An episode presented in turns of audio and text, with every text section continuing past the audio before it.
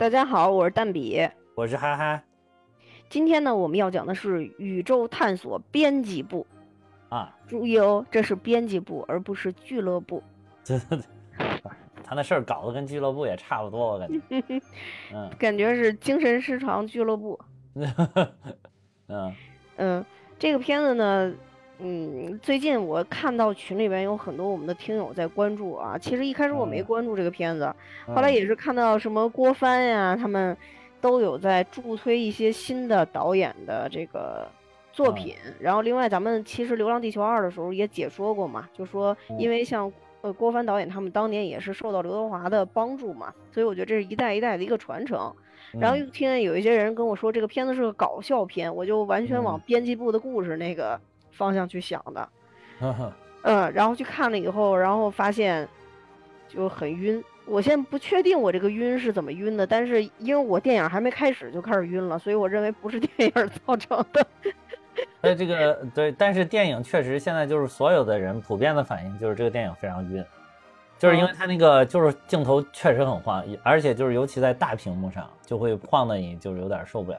反正我我当时我也晕，但是我也是因为身体最近身体非常的不好，有状况，然后我当时可能是低血糖了，然后就是再加上这个影片又很晕，然后我就是我看完了之后，我我我都站不起来一度，就是一站起来就就就就就想吐，然后一还有就是我硬着站起来，然后就感觉想往一边倒，所以我就又坐下了，我又我又在那儿坐了好长时间，然后才走，然后觉得可能是。就是身体状况和这个电影这个镜头语言，然后相互作用的结果，我觉得是。哦，我我感觉啊，我可能就是因为在电影开始前吃了那个闹肚子的东西，应该是吃了榴莲酥，又吃了牛肉干儿，然后之前又吃了饭，就混在一起。我感觉我就是那个肠胃感冒。其实当时如果我吃点什么健胃消食片之类的，我可能当时就不会晕了。你你现在的工作反正就是尝百草的工作是吧？就是一会儿吃这吃那个，神农氏，你就你是你是什么食神氏，是吧？有有有点那个意思吧。所以所以这个片子其实我看整个过程中确实是身体不太舒服看的。你应该是看完了觉得晕还是看的？我是就看到最后，看到最后了就突然晕起来啊！我我觉得，而且我这我确实是因为身体状况可能低血糖了那天。嗯嗯，所以就是整个片子。因为像这种类似于伪纪录片的这种形式，其实我之前看过好多，然后像国外拍的比这种晕的多多了去了，尤其是那种，呃，类似于像鬼片，不是有很多都拍成这种纪录片嘛？啊，那个就又晕又吓人那种。但是对，之前那个可能吓人，你就不觉得晕了，就是吓人，它会它会让你集中精力，就这个不吓人，所以就可能会。感受晕更明显。那个我记得有台讲过一个韩国拍的一个在什么一个什么废弃的什么什么精神病院还是什么一个里边一个鬼片，说那个韩国那那个也是伪纪录片啊。那我听有台讲火的那个啊啊嗯，就是这个确实是伪纪录片的形式呗，这个片子嗯对。嗯，反正总之呢，我看下来说实话啊，嗯，这个因为跟你沟通了之后，你说你还是非常有感受，我觉得这个片子也非常好。你谈不上非常有感受，也谈不上非常好，就是从我的观感来讲啊，但是我我觉得是一部好片子。嗯，但是就是我整个就是嗯看不下去，就是说看不下去，倒是也也不是说因为它难看看不下去，而是我觉得就剧情就好像一个日本影片。就是剧情太平 了，就特别的平啊！我我现在可能就是太人太浮躁了，我觉得就是对我其实我觉得我这点儿呢，我觉得吧，它是有点平，总体感觉是有点平，就是一所以它这个票房也不好嘛，就是现在票房很差嘛。然后这个这个也是可以就是印证的吧，就说它很平。一般你要去电影院看那种就是都是那种商业大片，它不是票房会比较爆炸嘛？你说包括。你其实你包括像那个什么《流浪地球》跟这个呃《满江红》，它都是有一些那种最后给你推到一个很高潮啊，然后场面特别大，然后那个剧情特别的紧张刺激啊，然后叙事好像特别宏大啊，然后然后如果是现代片就有一些咚咚咚咚咚咚，对吧？然后如果是古代影片就是啊一堆当兵的或者怎么着，就这种大场面，它会让。比较容易抓住这个观众，尤其是普通的观众。但是这个片子就绝对不是这样的。但是呢，我我觉得他也不是说完全就好像没有，就是你我其实我一开始看着也觉得就是好像挺墨迹的，挺挺慢的。然后后来我是到哪儿看进去了？就是到驴那点儿吧。哎呀，就是驴突然出现的那一点儿，你就觉得这个这个叫什么理想照进现实了，好像就这种感觉。就那一点，我突然一下就觉得，哎，好像这个线索不是那个，不是在这忽悠，就好像有一种它真实发生了。然后，然后再往后面，它好像还有什么，还有还有还有，就是好多线索到从驴这个开始，好像好多线索就开始收收收收，一直到最后孙一通真的。好像是一个外星人一样就走了那种，然后我我觉得后半程我还是真的被牵着走了。哦，那我完全没有，我我其实跟你是一样，我也是到驴那块儿，但驴那块儿我不是因为觉得说他，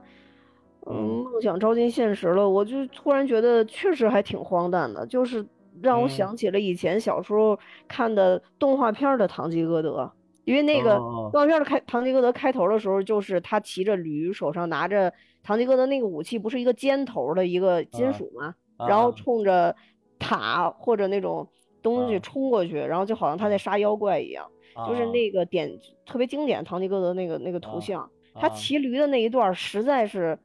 太接近了，就包括他手上拿着一个，他拿的是是个什么呀？他拿的那个是那个大骨头吗？啊，不是不是，他拿的是那个驴的那个萝卜啊，对，驴的那个萝卜，对，就感觉太太唐吉诃德了。那块我还清醒了一下，因为我全程都很难受，就是特别想吐。对，然后但是就是看到那块的时候，我就觉得啊，这个这个，哎，怎怎么说呢？他就是，确实是一个。有有自己执着执着理念或者梦想的一个人，但现实又跟他想想象的差太远了。我当时觉得他疯了，你知道我当 我当时就觉得他疯了。我第一反应是那个驴，就我他看到驴的时候，我第一反应是这事儿是真的，啊因为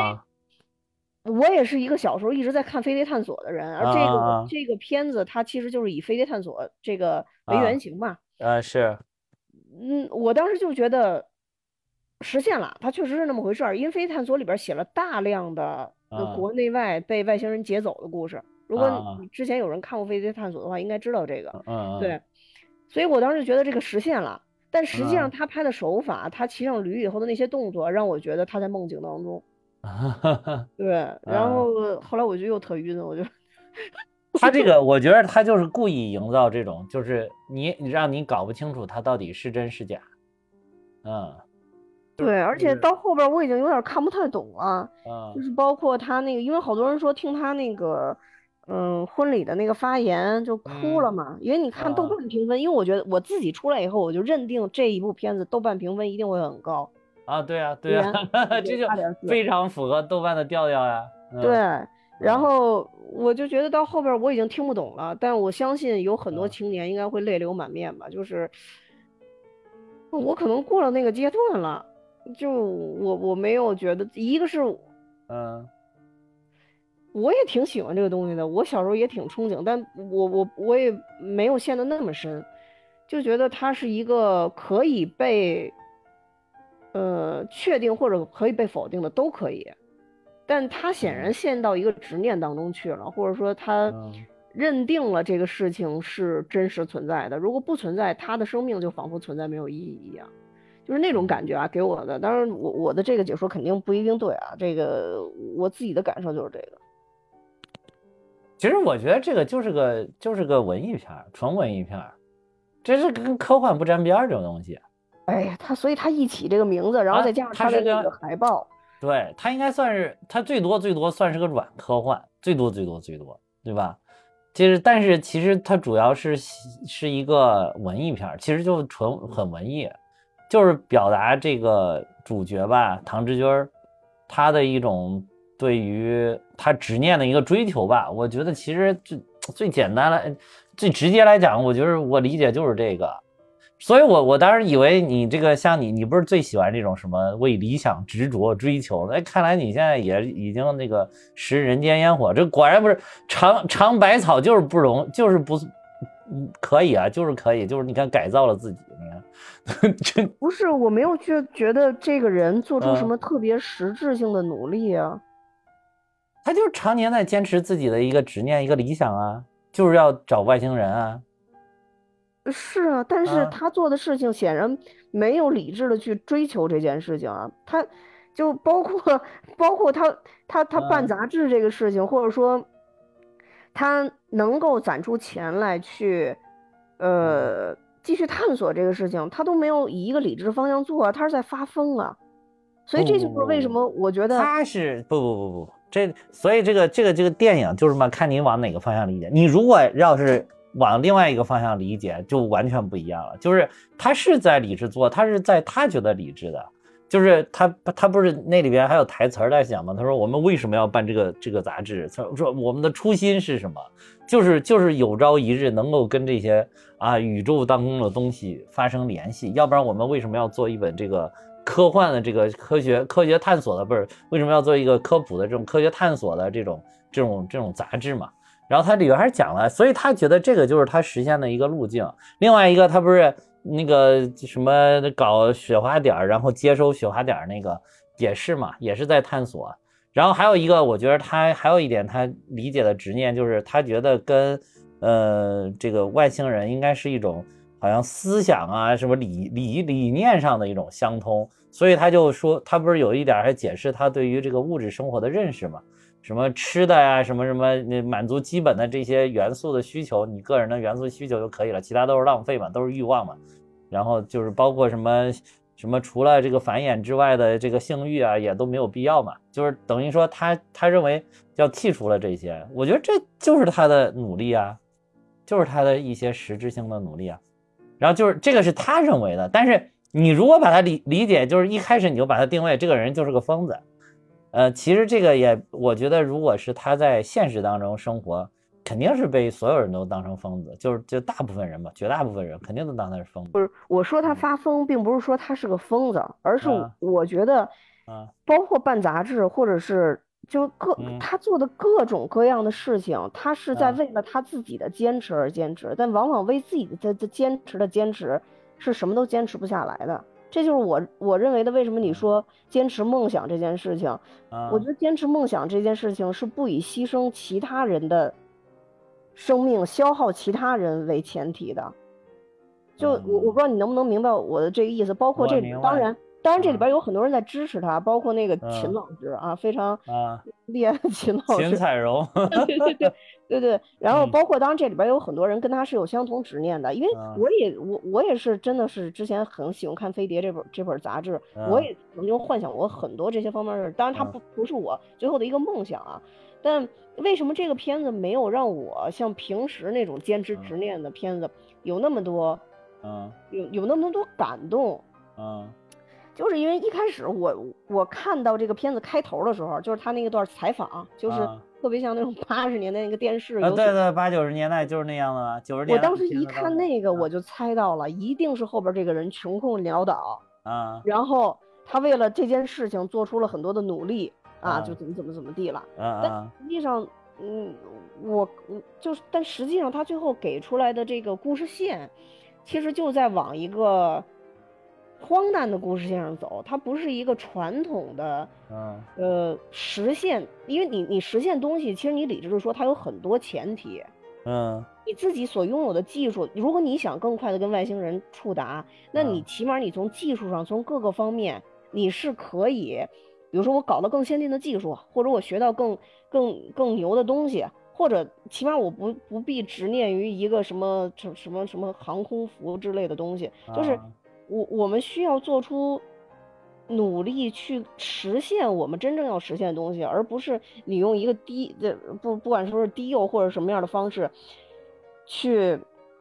在你的世界中执念。我觉得他这个在你的世界中执念的时候，就好像我上一次创业到最后阶段的时候就是这德行。啊啊，那个时候好多人夸我啊，就是你已已经穷困潦倒了，我操，你还在坚持。啊，那现在看就是傻逼，你知道吗？那 那你 所以你就已经接地气了嘛？所以你就现在已经不不喜欢看对，这种东西了。所以那个，嗯所以这个不是一个，呃，正确的事情。你可以坚持你的梦想，完全没有问题。但你你的这个劲儿得使对了地你儿。你这个你这个就是是被社会毒打完了之后接地气之后，现在看这个电视的感受。但是你那些泪流满面的，肯定是心心心里边还停留在你上一个创业的那个阶段的那个心态，就是内心深处还有那个东西的。所以，所以不会，就是比如说，你如果你是觉得这个东西它一直在往荒诞走，但是如果你那是因为你把它最后的那个那个结果呢理解成了一个荒诞的结果，就是比如说孙一通他当时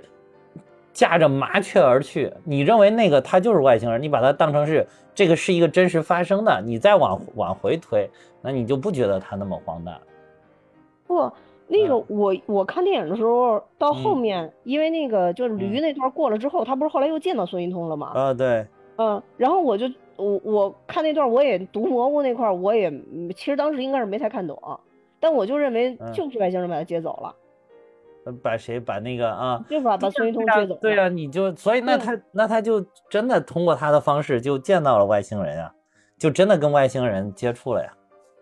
对啊，那那我也、啊也没有觉得，就是所以那那按照这个如果是这样的话如果是这样的话，你你刚才说的有些就不成立了呀。就他就他他坚持他执念了之后，他坚持他的呃这个这个什么的一些做法，他实现了他的目标了呀，不不荒诞了呀嗯，就不荒谬了这个事情。不，我觉得荒谬的东西是他实现的这个过程，他不啊管实现或者不实现，对于啊我来讲，他实现的这个过程都是荒谬的，在我看来就是碰运气。啊，对，可以这么说，嗯，可以。就是就是我 如果九十岁之前我都没哎碰见但是人劈下来了，呃，但是就碰不见外星人了。呃，但是还有嗯还有一个就是，就是说，怎么说呢？就是你要从另外一个很文艺的方向来理解啊，就是说他是不为世俗所累的，就是就是世俗的那些，如果是按照你说的这种方案，应该是以科学家的那种，就是对，我说就是科学家的。大型的望远镜啊，什么发射宇宙飞船呀、发射宇宙电波呀、什么引力波呀之类，通过这些东西看看能不能跟那个这个地外文明有一些接触。就起码他是往这个方向努力的。但是他这个里边表达的，我跟你说，它是一个文艺片嘛，就是它是一个文艺片。你对你所以这就是我不爱看的原因。你一接你一你一接地气了之后，你就把它理解成一个科幻片儿，但它不是科幻片儿，它是一个文艺片儿。它讲的就是说，他的意思就是，我觉得我理解啊，你我都是在给他找理由啊。我先跟你说，我都是在给他找理由啊。就是我觉得他的理看我们的群友大部分都是很喜欢这个片对子。，我觉得他的那个理解呢，就是说，说说就是以他的这种形式，是不是怎么说呢？就是说科学家的那种模式，反嗯倒不一定能够找到，就是那种是一种科学家的模式，是我是代表了世俗，他的他的这种代表了一种不世俗。然后就是科学家世俗的模式，哎，看着好像是很科学啊，很宏大呀、很有很很什么什么很有很有流程啊，很很现实啊那种。但是那样反倒接触不了地外文明。然后通过他的一种执念，他就我不是说嘛，他主要是对于呃意意识啊、理念呀、思想的这种追求，然后反倒是跟外星人真正的沟通上了。然后他，我觉得他这个所所谓的文艺片表达就是这个，就而且就是就像你说他追求的这个什么外星人这个，我觉得他这个里边可以把外星人换成任何东西，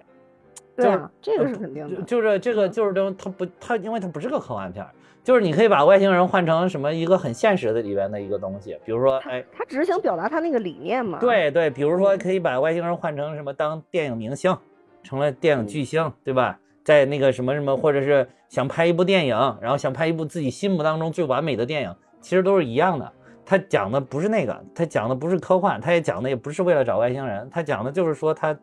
他的这种世俗与非世俗，呃，理想与现实，然后这个那个个个人追求与社社这个社会普通的那种世俗之间的一些矛盾嘛，还有对于个人对于个人内心的一种探索，啊，对于人类的一种探索，对于人生意义的一种，他讲的是这个，其实他所以他。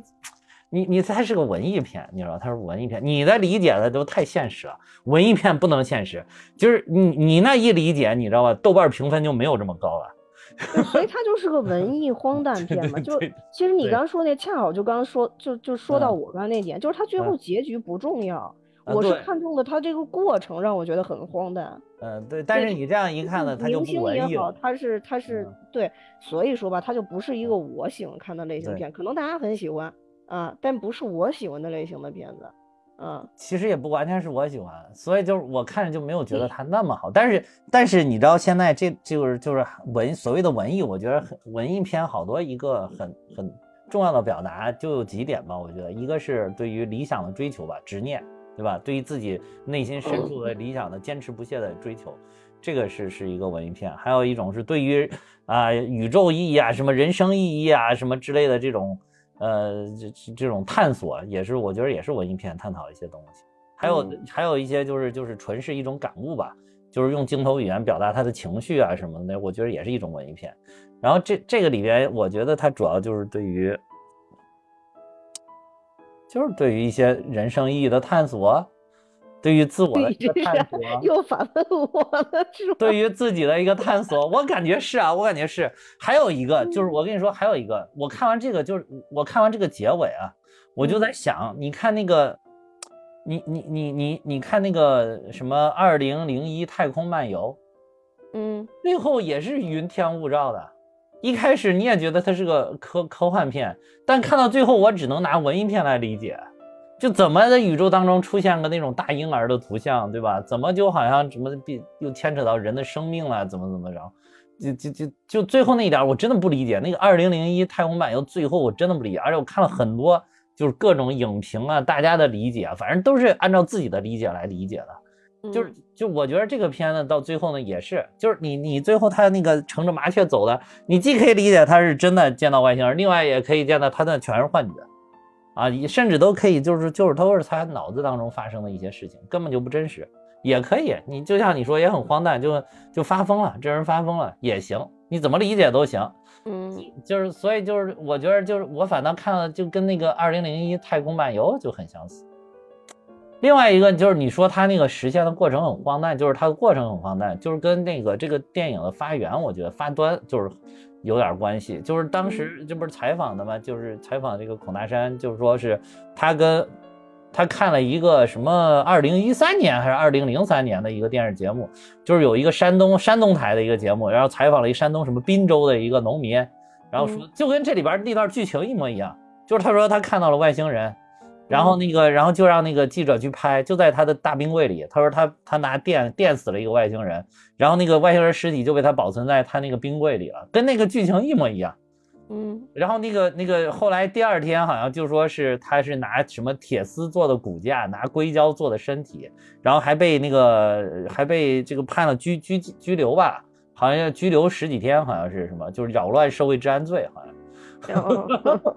然后他当时就是看这个，他就觉得这个挺有意思的，然后就拿给郭帆看，然后郭帆也觉得挺有意思，但是郭帆反问了他一个问题，说如果这个人说的是真的呢？嗯，然后他就是通过这个引起了他的这个一个思考，就是当时谁孙一通，就是编剧孙一通跟孔大山他们，孙一通吧，就好像这个事儿是孙一通看到的，就是他是编剧之一嘛，然后他他就是从这个衍生出来的这么一个故事。就是啊，孙一通这个原原原名叫王一通，他演的这个里边叫孙一通。嗯嗯嗯。啊，就就是就是由这么个故事出来。那小孩啊，对，这是有这么个故事出来的。所以就是等于说他在思考的，就是说，比如说，就是如果这个这个山东的这个小伙子说的是真的。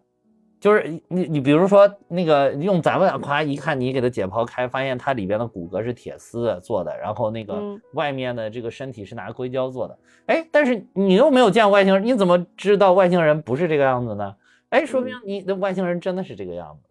但是你按照我们地球人的传统的世俗的来理解，那他就不是外星人，你就属于。扰乱社会治安，你还在这煞有介事，在新闻里面讲，你是不是就是想通过这个，然后图名图利啊什么的这种，然后就把你给拘留了，就是很荒诞嘛。这个事情本来就很荒诞，如果他是真的，就他是真的也很荒诞；他是假的也很也很可，他是假的反倒不荒诞，他很可笑。嗯，他如果是真的话，他是就是一个很荒诞的事情。嗯，就是所以我觉得这部影片总体可能也在讲这个。嗯。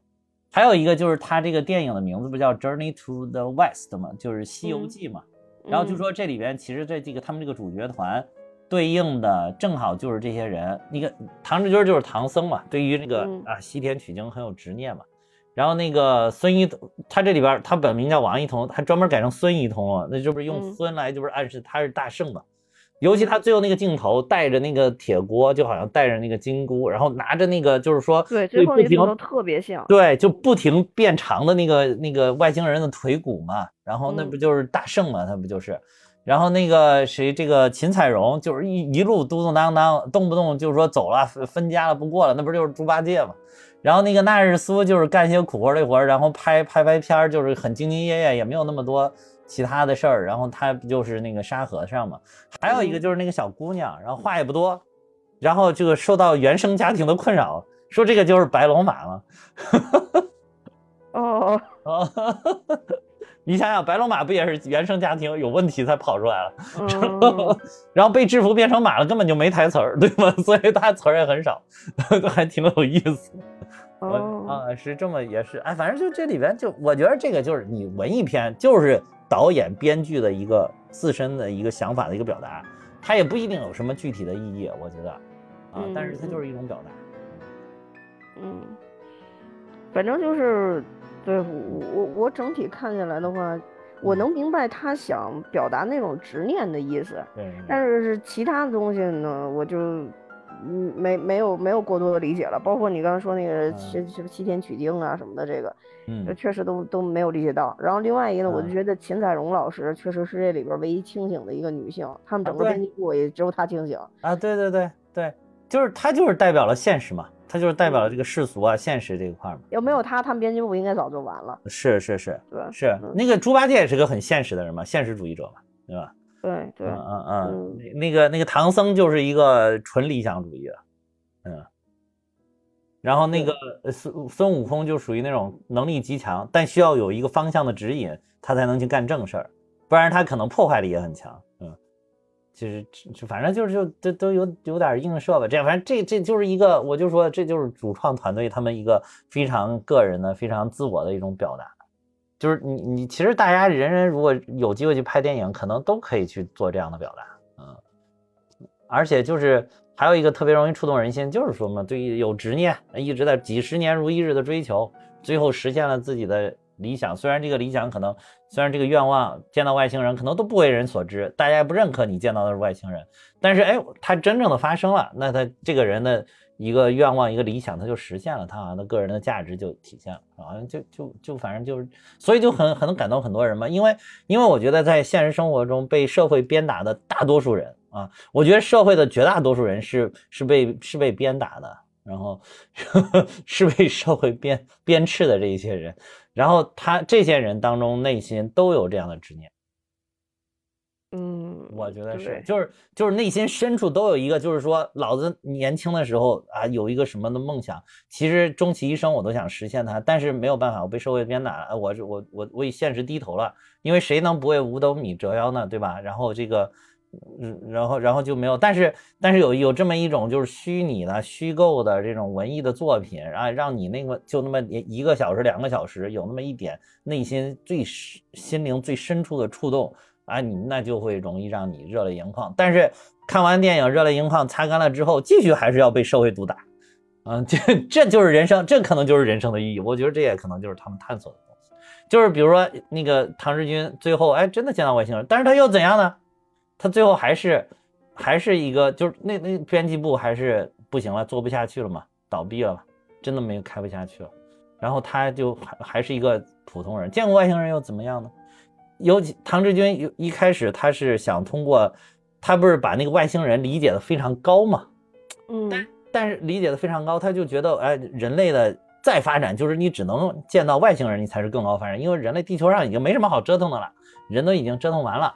然后他就他就觉得他他把这个当成一个对于至高理想的一个追求了，一个至高意义的追求了，但其实最后孙一通一句话点醒了他，就是说说他不是说。你你要是真见到外星人，你帮我问问，到底人生的意义是什么？说我女儿，呃，对，这个还有一条线嘛，就是他跟他女儿的这个嗯亲情这一块嘛。然后他就说我女儿呃临去世前，然后给我发信息问我人生意义，我回答不出来。他肯他内心深处是很自责的，其实是他是觉得他回答不出来，导致了他女儿直接的，这是一个直接的原因导致他女儿自杀了。然后他就想求的这个意义，但是孙一通当时就点醒他说：“万一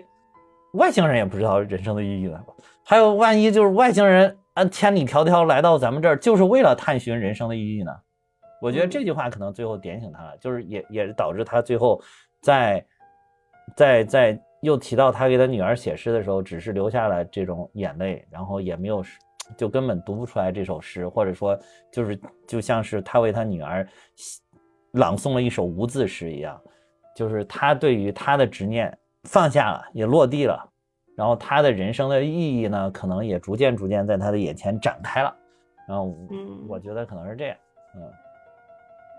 还有就是他他他其其实这里边还有暗含一个就是很感人，就是我看好多人就是泪点嘛，其实就是他在最后说他他要问帮他女儿问这个人生的意义什么，就是等于说他其实是他其中。支撑他这么执念当中的一个很主要的原因之一呢，也是，也不光是他对宇这个外星人的执热爱啊，对宇宙的热爱，对科科学的热爱，是其实他是也是对于他女儿的那种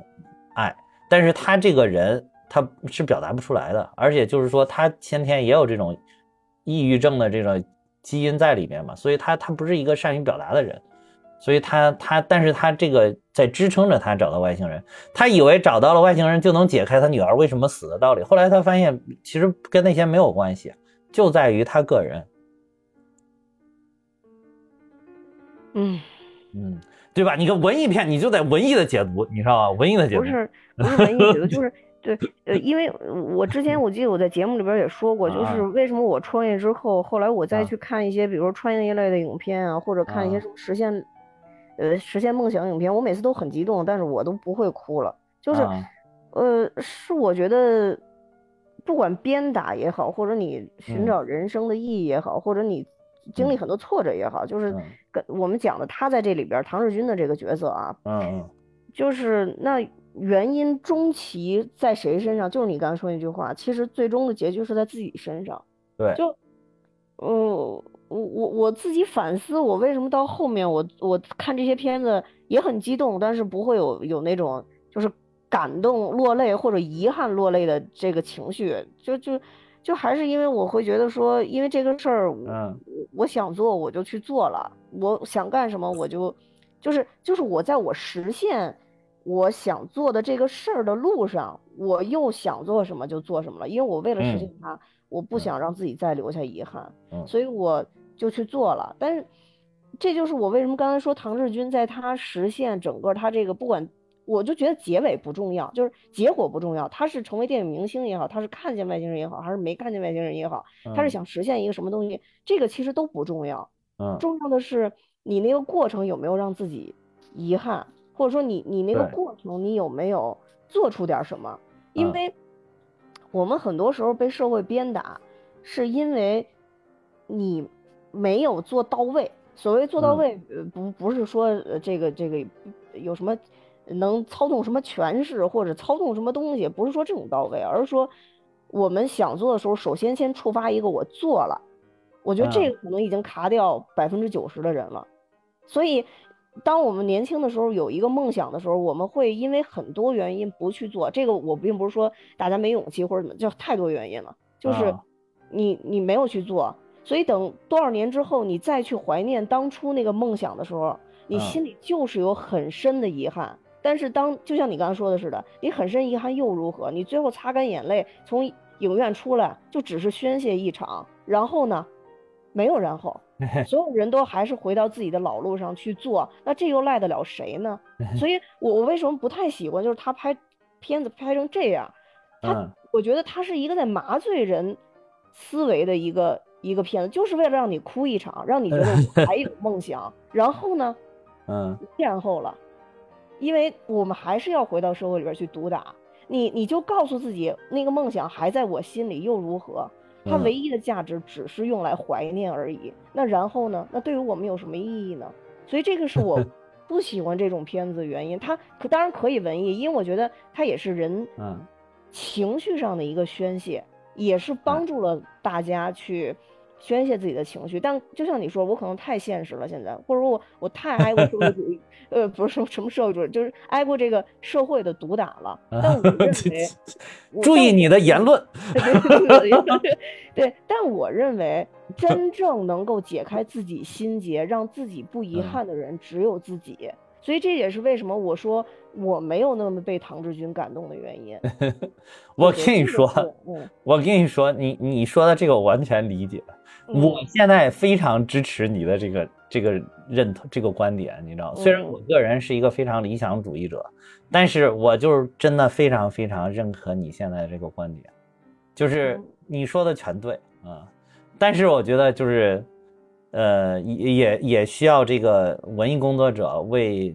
当然当然，为广受为为天下广受社会鞭笞的这些人提供这么两个小时的一个角落，供大家酣畅淋漓的畅想一把，啊，对，所以就是洒下一下热泪。但是呢，又能怎么样呢？其实人生就是很苦啊。但是平常那个过的，那你就是要一步一个脚印，脚踏实地的过。就是你你你，就是大家会去歌颂理想。但是，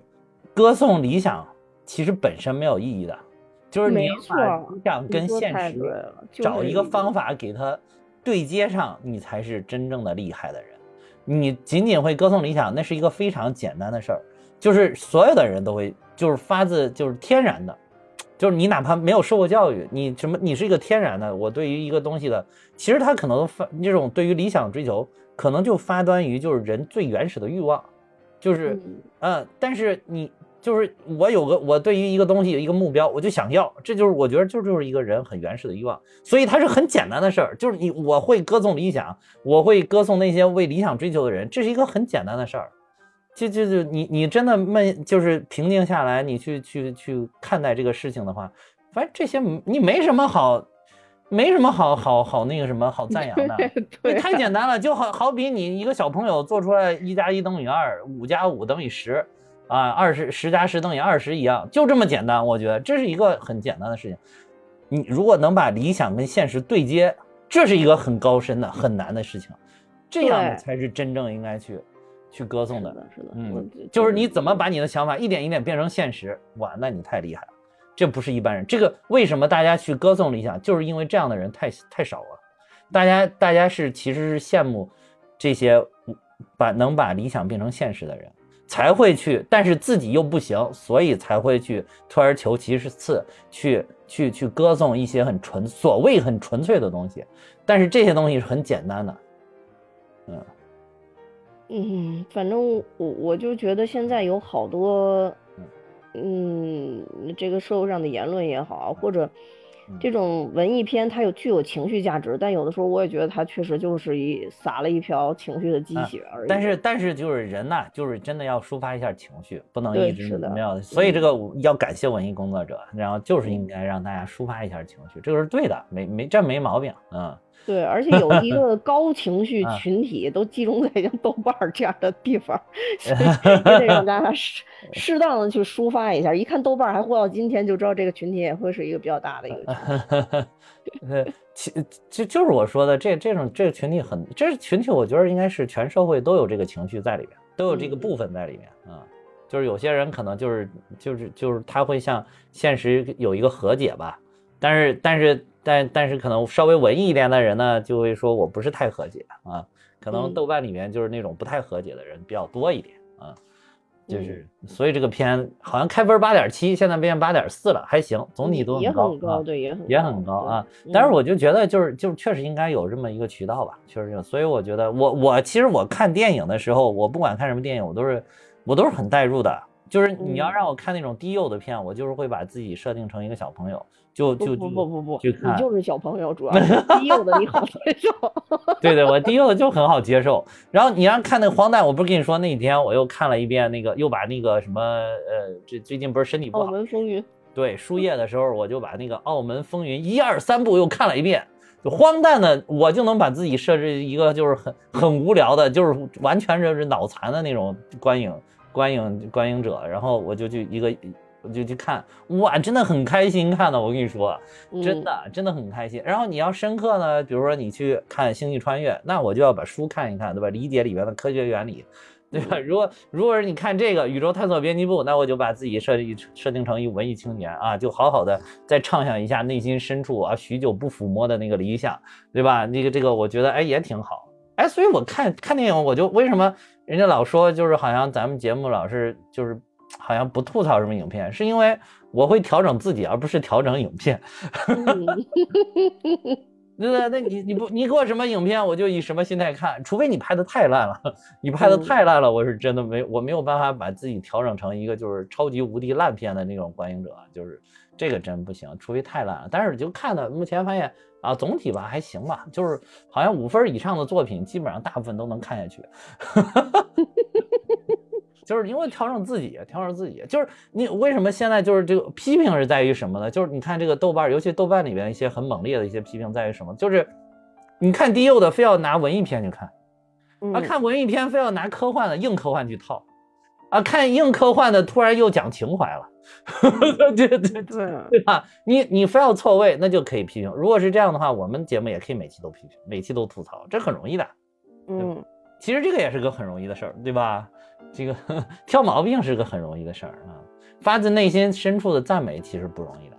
对，是的，嗯。所以我觉得就是大家还是要多做一些难一点的事儿，是吧？嗯嗯。哎，我好像有一种在变相表扬自己的感觉。不是，我觉得其实这 部片子呢，主要是我我还是那个想法，就我觉得不管怎么样，还是中国新一代的。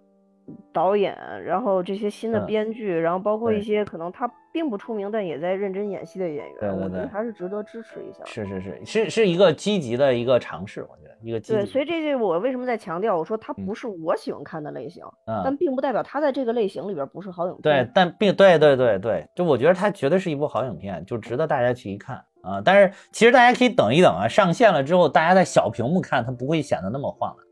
哦，对对，有的人看完是是难受，哎，真的是生理反应。就我看了好多那个影评的 UP 主都这么说，会是生理反应的难受。嗯嗯嗯嗯嗯。啊，对对，最后最后我再讲两个小彩蛋，怎么样？好，嗯，说一个小彩蛋就是这个，哎，两个小彩蛋吗？嗯，我先讲一个，完就忘了。我先讲一个小彩蛋，先讲一个小彩蛋，其中一个小彩蛋是这个。宇宙探索编辑部，你知道原最早出现在哪里？哪？是原来咱们小时候看那个编辑部的故事，那个编辑部的故事的编，那他们那个编辑部好像叫人间指南编辑部，是吧？对对，啊，人间指南编辑部那个牌子的下面挂着的那个牌子就是宇宙探索编辑部。哦，在编辑部的故事里边就有显示，嗯，是吧？这是一个一个彩蛋嘛？嗯。还有吗？哎，两个彩蛋，还有一个是，哎，怎么突然忘了呢？哎，我刚才真的是想是两个彩蛋，嗯，一个是宇宙，哦，还有一个彩蛋，我想起来，想起来，还有一个小彩蛋，就是其实这个秦彩荣可能跟那个唐志军两个人还是有不一样的感情，那多少得有点吧？这都这样了，因因为这个里啊，我说的是这里边有画面的印证。嗯，就是在最后的，就是唐日军，就是好像又回到他自己家里边的时候，就是你可以看到，就等于这个事儿都平息了之后，就是秦彩荣用的那个保温杯是出现在唐志军的家里的。哦，啊，就是等于说在镜有镜头上的暗示。嗯嗯，两个小彩蛋啊，送给大家。嗯，哦，那也可以 了。唐，如果真的是这样的话，我觉得这个唐志军也就可以了。嗯，算是。有一个挺完满的一个一个一个结局，一个伴儿，呃，对，一个伴儿，而且就是这个傻不兮兮的，就纯理想的，人家，有一个特别现实的，我觉得就就应该靠一个特别现实的人拽拽这种人。对，而且最关键，这个人虽然非常现实，但是他一直在指使他。对对对对对，就是就是这个唐志军这个身上可能有很多人就是很喜欢的点嘛，就是他即便是这种人，但是总总有人就是喜喜欢这样的人，就是因为就像刚才咱们说，每个人内心深处他可能都有那种很执着的一个点嘛。嗯嗯嗯，行吧，行吧，那差不多吧，今天这个就讲到这儿。好的，嗯。嗯，那我也要跟大家说，这部片子呢，刚才我们也说了啊，是中国新一代导演拍的影片，大家可以之后上到小荧幕，上到小网络上，然后大家可以再去观看啊。但是如果说喜欢这种文艺片，大家也可以现在就购买一张电影票，进到电影院去支持一下。对，嗯，好，那我们今天就到这儿，多谢大家的收听。我也要跟大家说，我们蛋美哈有自己的听友群了，大家可以看节目的说明，加我的联系方式，我会把大家拉进群。那今天就这样，拜拜，再见。